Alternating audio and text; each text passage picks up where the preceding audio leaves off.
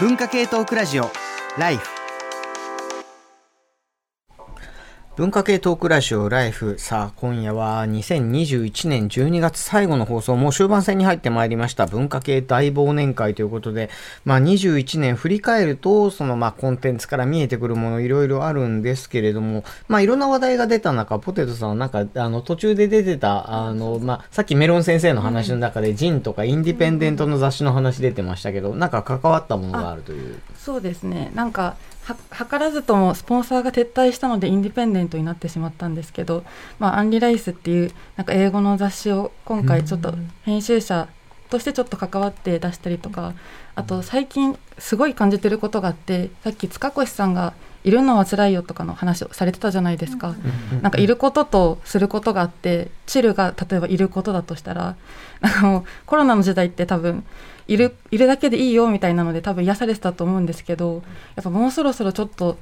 やっぱやることもやんないと多分人間って多分苦しくてだから、ま、なんか今年後半くらいからなんかライターの先輩とか、まあ、結構周りの人たちが寺院でなんか作ったりとか、なんか本当インディペンデントでやるみたいなことがめちゃくちゃ増えててこの前もライターの先輩のクーロン・ジョーさんに会ったら、もうなんか手作りで、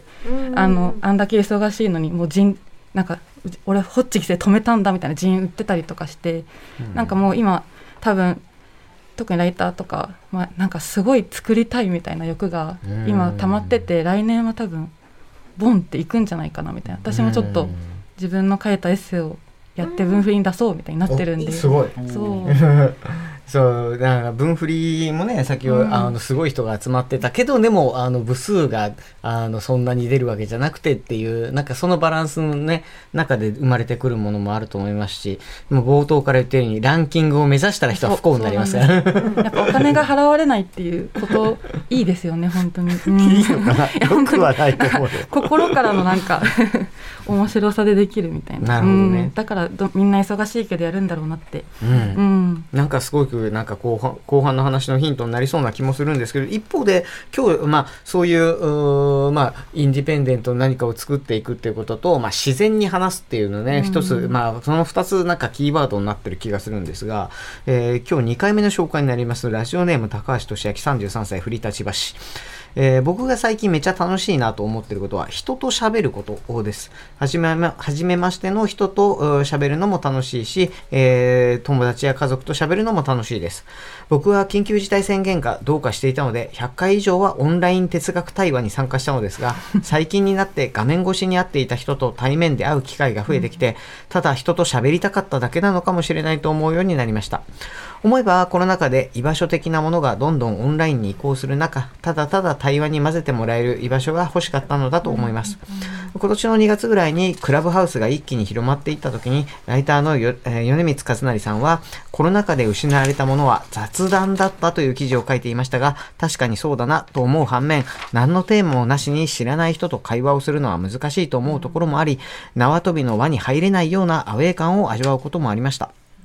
と同時に自分が喋ることで誰かをアウェイにしていることもあるのだろうと想像するようになりました。そんなこんなで改めて雑談ってどうすればいいのだろうとか、どうすれば誰もが心地よく対話できるテーブルを組むこと組むことができるのかとか、うん、考えるようになったんですけどね、ただそういうことを含めてやっぱり人と喋るのは楽しいんですよ。皆さんは人と喋る空間で心がけていることはありますかという、あの、最近ね、この番組ね、もうみんな忘れてると思うんだけど、あの、メールの最後にパーソナリティの質問入れるの大事受けやすいから。勉強になる。上級者勉強になる。本当にみんな忘れてると思うけど、うん、思いの丈を書くのはいいんだけどちゃんとねちゃんとね受け入れるオチをつけようみんな。気になるワードをちゃんと入れながら具体的な話も出ながら最後に投げかける。っていう対話し対話しよう対話コミュニケーション上手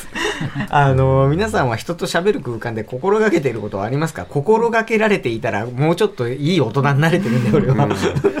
それはここにいる皆さんの方がもっとあの上手な大人なんですがそんな中でも早水さん。そう。ライフってまあなんかいろんなね新しいものとまあ取り上げることもあるんだけどクラブハウス結構スルーしたじゃないですか。これはね、あの、僕も黒幕とちょっと話をして次どうするみたいな話の中で、まあ、チャーリーはクラブハウススルーだろうし、みたいな前提で動くところもあって、まあ非常にねクラブハウス今年の頭2月ぐらいか、うんえー高橋さん言ってますけどまあすごい流行った時にまあ僕もよく聞いてたんですよ自分でもやったりして。で大体みんなクラブハウスの話をしてるんです。クラブハウスの中でクラブハウスっていうツールの話をしていて、でまあ今年すごいね音声コンテンツがすごい来ますよって話もすごい、うん。まあ去年ぐらいから聞くようになって、うん。でその時大体話されるのってまあ喋るとか音声コンテンツって短時間で情報いっぱい詰め込めてなんかしながらできるっていう大体コスパの話なんですよ。うん。でまあこれって本当にあの僕らが今日ずっとしているねなんか発信することの民主化っていう話と真逆の方向のね話題もあってものすごくランキングとかコンバージョンレート的な話として音声コンテンツの話をしているところもあるので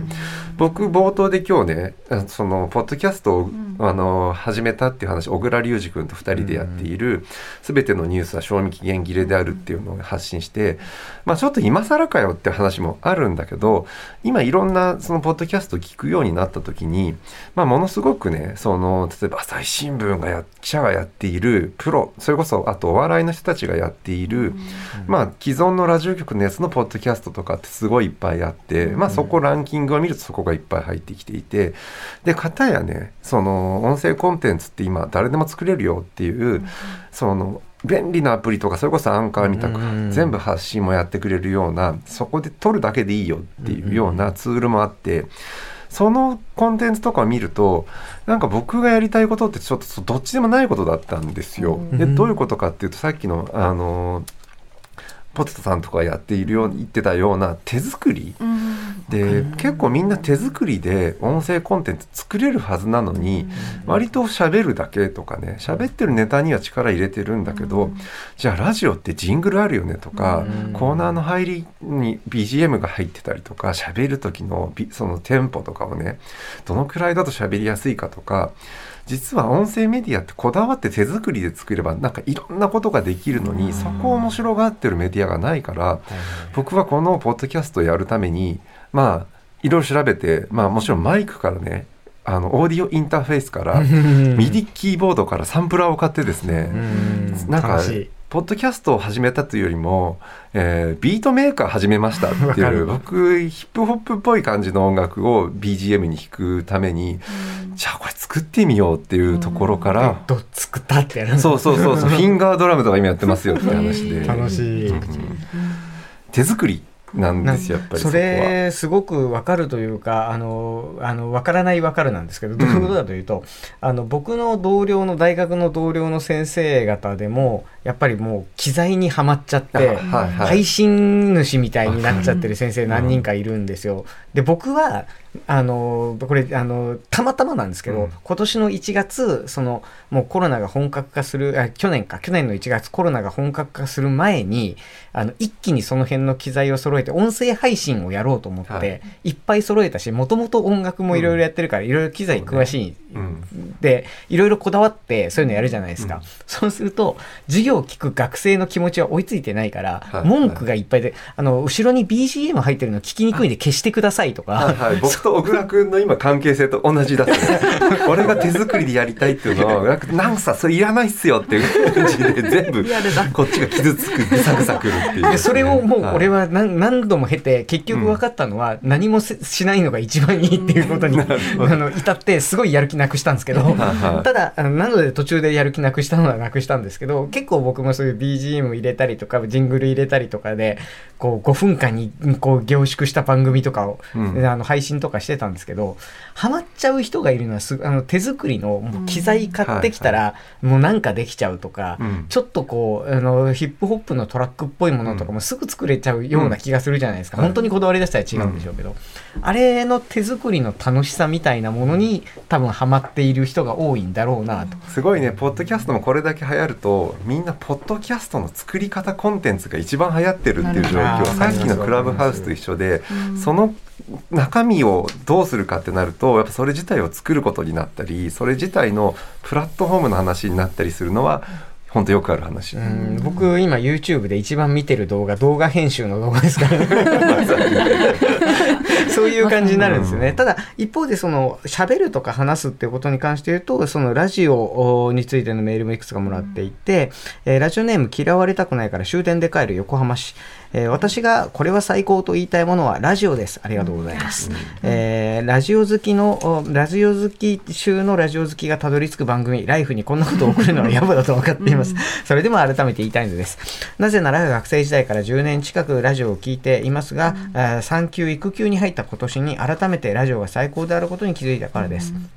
産休に入って家族以外との接点が激減した今、私にとってラジオは社会との総合的な接点を与えてくれる貴重な存在となりました。日々子供の成長を見守る喜びを感じながらも、産休前は毎日 Slack や会議で何十人とやり取りしていたのに、産休に入ってからはまだ言葉を話せない赤子と二人で一日中過ごしていると、自分だけ社会から取り残された気持ちになります。それでもラジオをつけると交通情報を聞いて月末だから渋滞してるのか、あだから夫も帰りが遅いのかと気づいたり、急に肌寒くなったなと感じた日に今日コートを出したという話を聞いたりすると、自分と生活の地続きの同じ世界で日常を生きている人がそこにいると感じられます。ここ数年でラジオ以外の音声メディアも増え、ラジオもタイムリー、タイムフリー機能ができ、私も各種サービスを利用していますが、社会との総合的な接点を最も感じられるのは生放送のラジオかと思います。えーということで、マジラジオ最高です。今夜のライフも夜間授乳で起きた時に生放送で聞きました。あの、ご苦労様でございます。えーラジオネーム青い悪魔私がみんなに教えたいのは早光健郎さんが先日ポッドキャストで、えー始めたすべてのニュースは期限切れであるです僕広告料払った方がいいですかこれ第1回目を聞いたんですが、インフルエンサー時代の評論家というテーマでコンビを組む小倉隆二さんとの掛け合いは大変面白く、プロ対アマチュア、TikTok 対 Twitter、Z 世代対バブル世代の話は早水節が炸裂して最高でした。また脱線話で早水さんによる文春のスクープの裏話が聞けて、まるでトークイベントに参加しているみたいでした。えーそして30日には小倉隆二さん、早水さん、さらに TBS ラジオで番組をやっている武田砂鉄さんの3人でのトークイベントがあり、今年最後の、えー今年最後の最後で楽しみなトピックが聞けるのでよかったですということで、いや、あの小倉さんなんじゃないですかっていう。あ、そういう 仕込み？そんなことないです よ。あの、でも、あの、思うんですけど、その最近、いや、う自分の学生でも本当ラジオが好きっていう子がすごく多くて、なんか、ちょっと前までやっぱラジオを聴く目的が、その音楽、えー新しい音楽を文字通りエアチェックするというのがまあ80年代にありましたが、今でも新しい情報を得るみたいなあの感じで、その音楽を中心に聴いてる子たちがいる一方で、もう本当にトーク番組、ちるいトーク番組をダラダラ喋ってるのを聞きたいっていう、あの人が割と学生にちょいちょい目につくなというのをあの感じるところではあります。気になる。んだけど、その時の言うラジオってまあ圧倒的に TBS っていうのもあるかもしれないけど、本当に地上波の、えー音音波じゃねえ。電波。電波で飛ばしているラジオなのかそれ僕結構感じるのはここ2年ぐらいラジオっていう聞いてますよっていう話をして、よくよく聞いてみると自分が感じてるラジオとはずずずいぶん違うものになる可能性が結構まず。あの圧倒的にあの差があるとするとまずその電波じゃなくてネットっていうことなんですけれども、ただこっから先が難しくてそのラジコタイムフリーみたいなものを使って、うん。自分のいいタイミングで聞きますっていうタイプの人よりもやっぱりその番組とその時間があって、その時間に紐づいたところでその、まあ、文字通りチューニングを合わせるといいますか、うん。あのそのうラジオにそのチューンインするといううタイプの主張をしている人の方がラジオが好きっていうタイプ、つまり音声コンテンツではなくて、うん。えー放送時間帯のある番組のあるラジオが好きっていう感じのものをラジオラジオと呼んでいるような気がしているんですね。うん。でこれは確かに数年前は本当に音声コンテンツ、うん。声優さんが音声配信しているものをラジオとあ呼んでいた、ねからそれと比べるとなんかまああの TBS ラジオだったり、まあ某たうん。他の AM 局の、まあ、深夜だったりが よくあのやっぱり参照されている感じはやっぱありますよね。いやなんか古い世代の話になっちゃうんですけど、自分の母親がやったそのまあ私がこうこういうとこに出させていただくようになって、まあ、ラジオまた聞き始めたらしいんだけれども、やっぱそのなんていうか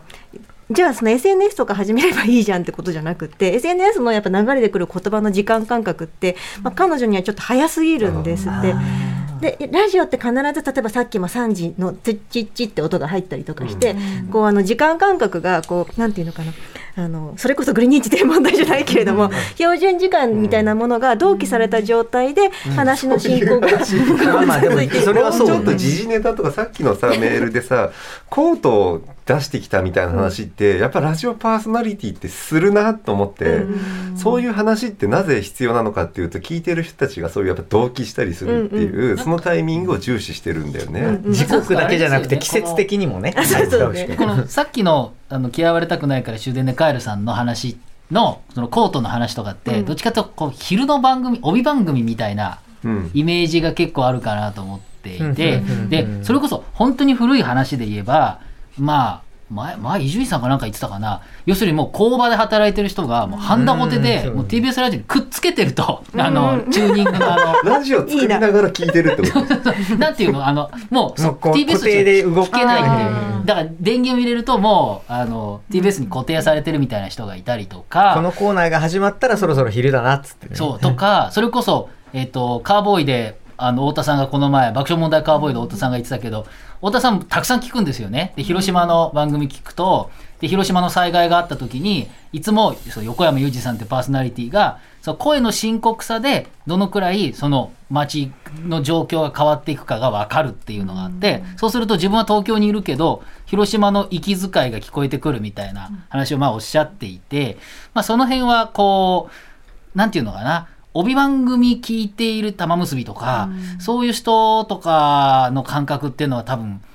いわゆるそのラジオ好きのイメージっていう、うん。なんか僕は結構あったりしますね。今日は傘持って出てくださいねとかやっぱりそういうそうそうそうそうそう。なんか殺し文句っていうかね、うん。ラジオパーソナリティ仕草じゃないけど、うん、つけるね。深夜番組でそんな仕草したことこんな。なにライフみたくみんなでバーッと喋るような番組だとやっぱちょっとタイムな時間の流れ的には早いのでちょっと無理だわっていううちの母親みたいな人もいると思うんで息子が出てる番組 あんた早口だから無理って言われる西森さんが。私なんかあの私も結構ラジオ聞いてるんですけどあのテレビとかってこうそういう無駄話っていうかこうじなんていうのかなお天気の話とかするとその話楽屋でやってもらっていいですか？って言われちゃうんですよ。でもラジオはやっぱりそれをやってもいい媒体だし最近私好きなのまあそんなにあのいつもは聞けてないんですけど大久保あの大久保佳代子さんと伊藤麻子さんがうん。NHK でラジオ始めて、ー。でその時に結構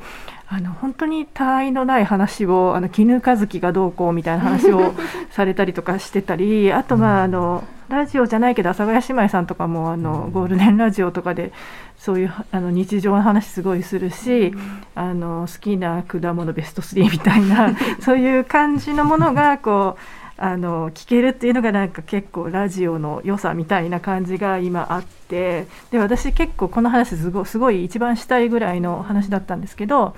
あの去年から私も早水さんみたいにあのハンさんとよくハン・トンヒョンさんとずっともう7年間あの対談をしし続けてきたのがやっと去年あの本になったんですけど、結構もう意見すごい違うんですね。それでなんかこの前もあのそれこそ「コロの地」とか「ドライブ・マイ・カー」とかの話をした時に結構真逆だったりするんで、結構その真逆の話をうんうんって聞いてるわけにはいかないというか自分にも見解があるので、結構こう白熱した感じにはなるんですけどなんかその、まあ、噛み合わないのも噛み合わない会話ができるっていうのは多分すごい大切だなということを。本の良さは本当そこで、その西森さんがどんどんなんなんか強くなっていくんだよね。ホン・トンヒョンさんって相当強い論客なのに、西森さんが負けないで勝っていくようになるね、本を通してのねリアリティ召喚がすごい。成。長していく。そうそう成長そうなんですよ。リアルあのな ドキュメンタリードキュメンタリー的なんですけど。でもそれがそのねあのまあ例えばその批評家同士の対談本で喧嘩別れみたいなのとかたまにありますけど、だからそういう方向じゃなくてその違う意見を、まああの対話し合うみたいなね、そういう形になっていくっていうことですよね。そうですね。そのその感じはそれこそだから最初からそれだときついのかもしれないけど多分こう一冊を通してあのズレみたいなものが明らかになっていく分には、うん。あのもしかするといいテンションで聴けるものなのかもしれないなという感じしますけどその対話とか会話とかみたいな話が今ラジオっていうその2つの方向にあってラジオが呼びかけてくれるっていう、まあ、そういうその双方向性みたいなものを感じるっていう話と、うん。まあ、メールもあるしね、っていう話とそこでその誰かと誰かがまあ対話してるっていう話と多分両方あってでまああのラジオにまあ特有なのはそういうなんかこうラジオから呼びかけられてる感だと思うんですけどどちらかというとなんかその対話の中身というか会話の中身というかなんかそれがなんかこうみんなそれこそポリコレ気にしてチルチルチルチルしてるのかと思ったら、意外となんかこうまあ新しいものを作りたい情熱がこう出てきていたりとか、あのなんかその情熱がほとばしったりなんかこうしてちょっとこうあの意見の違いみたいなものが出てきたりとかって一瞬ピリついたりとかするところまで、まあ、来ているみたいなことなのかなと思うんですけど、あいいですかね。はいなんか西森さんとハンさんの本もそうなんですけど私今年なんか一押しコンテンツあって言われたら、女二人本って答えてて、うんうん。なんかそれはイベントでもよく言ってるんですけど、まあ、なんか例えばまあそういう本がいっぱい出て女二人本っていうのは、まあ、そもそも女二人暮らしていますっていう、うんうん。あの韓国のライターのキム・ハナさんと、うんうんうん。えーファン・ソヌさんかな？の2人の本から取ったんですけどなんかこう今シスターフットとか言われる中でなんかシスターフットでもないんだよなっていうか、うんただ女が2人がいてなんか別にすれ違ったりすれ違わなかったり、うんでも別に友達でもないしなんか友達じゃないみたいな,、なんか両方あっていいみたいななんかそういう本がなんか例えば、まあ、往復書簡限界から始まるっていうあの鈴木すずめさんと鈴うんはい、と上野千鶴子さんの。上野千そうそうそうすいません。本とかあとまあ最近だったら「言葉を失った後で」っていう上間陽子さんと信田小夜子さんの本が出たり、結構なんかそういう仲良しじゃない仲良しとも言えないなんかこの女性同士の本みたいな、なんかちょっとこれからどんどん出てくるんじゃないかなっていうのが、うんうんうんうん。なんかそれで言うとあのすごい結構前なんですけどあのオアシズの2人が「ブサイクな友情」っていう本を出してるんですけうん。どそれが往復書簡でであの2人もその、ね、あのちっちゃい頃からの幼なじみではあれ、あの芸能界あのお笑いの道を目指してからはそんなにこう一番一一緒にいる友達でもないけれどもあのなんかそういう、ね、友達とも何とも言えない状態を続けてるっていう意味ではその結構早すぎる女二人本だなとか思いながら。はい、見てたりあとは、えー、と映画でやっぱり今あのーね、メールもありますがどうしよう。あどうぞ読んでください。読んでも大丈夫かな、私なんかどかいつまんで読めないんで。あの地方在住の谷本さんという方が、えー、とミニちょっとかいつまみますがミニシアターがあの近所にできたということで。えー、と映画を見ているということで、その中で現在は「ドライブ・マイ・カー」でも有名な浜口竜介監督の「偶然と想像」を上映され12月29日に浜口監督も来場されてのトークが予定されています。偶然と想像はネタバレしないようにしてますが1話40分のオムニーバス3編です特に私は3話目もう一度が言葉に尽くせないほど好きで人生の中でも大切な作品となりました、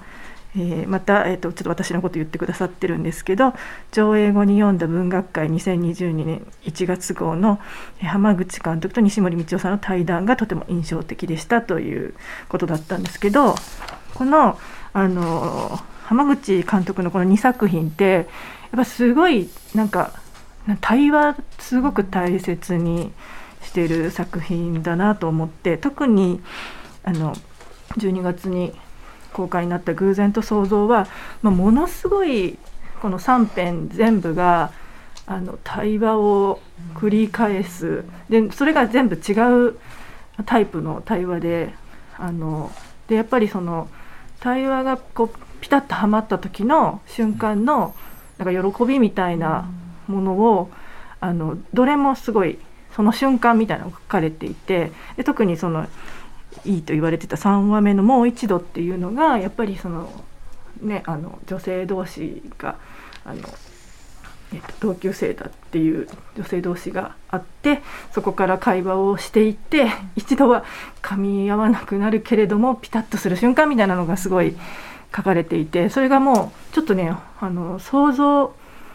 で、うん。してなかったストーリー展開なんですよね。それがもう結構そこで泣いたっていう人が多いんですよね、そうピタ感ッとか想でね。んはまる時の瞬間にすぐぐっと込み上げる全員多う分込み上げるんじゃないかなって感じの作品になっていたんですけど。でちょっとつなげると玉口監督がすごく合う瞬間をはピタッとはまる瞬間を描かれる方でなんですけど、あの韓国にホン・サンス監督っていう、うんうんうん。やっぱりあの2人ともエリック・ロメールをこう支持しているとか、あの同じようなあの感じで今国際映画祭とかで評価されてる2人の監督なんですけどその、えーホン・サンス監督は「逃げた女」っていう作品の中で、えー一人の主人公の女性があのちょっとなんか悩みを抱えたるいるのかいろんな友達のとこを訪ねていくんですけど逆にそれをその会話劇は 噛み合わないんですね誰とも。あの女性の友達と。でもなんか噛み合わないけど彼女が何かをなんか抱えていてそれに対してなんかどうしたのかなっていう友達がいてこう孤独があぶり出されていくんですけどだから逆にその噛み合わない物語を見ているとまあ人って噛み合わないかもなっていうのでちょっと逆に安心しちゃうところがあったりしてでぴったりとあまりにも噛み合うもの 物語を見て私は結構え私こんなに人と噛み合うことってあったかしらってちょっと心配になったりとかもしたっていうのがあってでもどちらもすごく対話劇であったなっていうことはうん。すごい思いました。対話そうね。だからカンバセーションコミュニケーション、その何かのそのキャッチボールが多分その起きる時ってやむにやまれなさがそこに多分ある。何かを喋らないといけなかったり要はなんか何も喋んなくてもいいわけじゃないですか、例えば若い人に今コムドット大人気ですけど、コムドットあの YouTuber ね、あのってもう本当にただいるだけだから、あのなんかすごいめちゃくちゃ面白いネタでなんかしてるとかじゃなくて単に地元で仲いいですっていう佇まいの人たちだと僕は思ってるんですけどなんかこう何？こう会話のキャッチボールがめっちゃうまいとかそういう話じゃないと思うんですよ。でなんかそういうなんかチルな言い方みたいなものが多分できる人たちは普通にやってんだけど、一方でななんつうの？そのなんかやむにやまれず何かを喋らないといけなかったり、で喋ってしまったら当然なんかズレが発生したりみたいなことってあのまあ、個人的にはあの自分の周りの学生は今もう推し活について研究してる子が多いので、やっぱそういう場面で多々生じるうわけですよね。もうちょっと熱の入り方が違ったりちょっとこう知識量が違ったりすると、なんかこうそこでもうズレが生じるのが嫌っていう、あの話とかはやっぱよく聞くので。でなんか、まあ、嫌っていうわけじゃないけどなんかそこにある種のこう歪みが生じる、えー瞬間をものすごく敏感に察知するらしくて。でそこまで敏感になったらそりゃ大変だよな対話すんのもって思うんですけど、なんかあのここまでその対話の話とか、まあ、先ほどねその女二人本の話もされてましたけど、ポテトさん。あのその対話することとかそこでそのなんかやむにやまれなさみたいなものとかって多分今先ほど挙げてくださった本とかもそれぞれにやむにやまれる人たちじゃないですか。そのやむにやむれやまれなさみたいなものってなんかこうポテトさん自身の言葉で表現するとなんか何が何をしなんで喋んなきゃいけないんだろう。なんか全くちょっとずれずれたふふざけた話なんですけどちょっと前に初めての人とか会うちょっと多めの人数の飲み会になんかまあちょっとあ行ったんですけどその時になんか4人固まって4人固まってみたいな。2人、うん。私と一度も喋ったことないおじさん2人残されて こここでやむにやまれない会話を1時間半しなきゃ いけなくなって誰も助けてくれないみたいな。でなんか飲み会ってそういうパーだったよなっていうかなんか久しぶりになんかこのコミュニケーション雑味を思い出してもうんうん。うんう最後イカとかタコとかの話して。コミュニケーションの雑に喋ることがイカとかザタコとかの話がしたかったむしろあそうほど詰まったんだねそうまあ、なんか結構その話につながるんですけど、今話題になってる方に木村久美さん「紅に美しい」って書いて木村久美さんって方の「あのあなたに安全な人」っていう小説があってでその小説の中に登場するのは女一人でも二人でもなくて女一人と全く関係のない男一人がたまたま共生することになるっていう。あのお話なんですけれども、まあ、男の方は実家の方でもう本当に居候だから蔵とかに押し込まれて暮らしてて でもう便利屋とかしてるんだけれども全然仕事になら、まあ、まあ食っていけないような状態でって感じで女性の方はもう両親はすでにもう亡くしたばっかりででもやっぱりその噂話が話題になるような閉鎖的な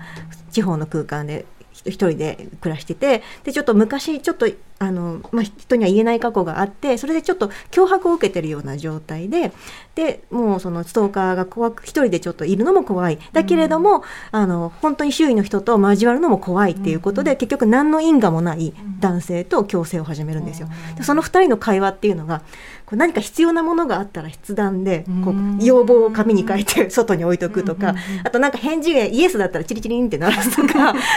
そのコミュニケーションがすごく面白いんですよね。で互いのことを幽霊だと思うぐらいの距離感がちょうどいいっていうのが何度も出てくる。そのやっぱそのやっぱその一対一のその人との実存となかなか向き合えない感じその対話というのの、なんか自分も人を傷つけてしまうしし自分もやっぱり傷つけられた記憶があって怖くてなかなか進めない感じっていうのが、その2人のコミュニケーションにすごい現れててやむにやまれない会話をもう2人はしたくない、じゃあどうやってコミュニケーションを取るかっていうのがそこに書かれてるっていう。そっちの方がラブリーに感じてしまうのはなんでなんですかなんかね あれでしょリアルイカとタコとはちょっと違う。あの面白いね。その、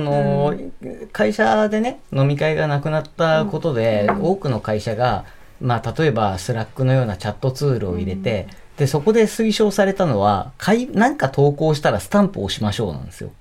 つまりさっきのチリチリーンと一緒で、人の気配は欲しいと。やむにやまれぬ会話2時間は嫌だ、だが人の気配は欲しい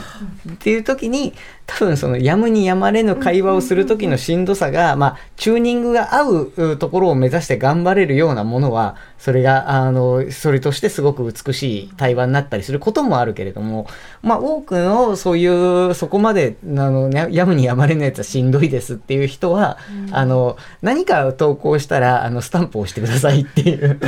僕なんかそのいいなんかあるじゃないですか。よろしくみたいなボタンは心で言えって思ってたんですけど、なんかそういうことだから。僕その話で言うとあのラッパーのラースレダース・レーダーさんが「武器としてのヒップホップ」って本を今月？12月かな、えー出してるんですよ。で僕ダース・レーダーさんと結構仲良くさせてもらってるので、まあ、ちょっとメールもいただいてますけどあのダース・レーダーさんずっとコロナになってからあの YouTube 開いて本当に僕も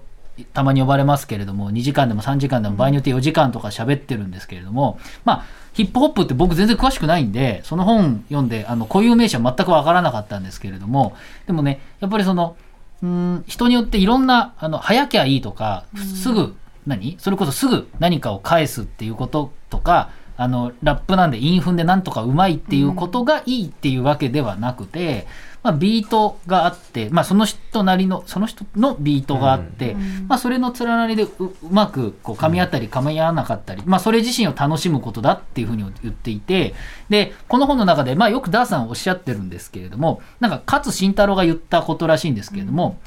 えー間があると間がある。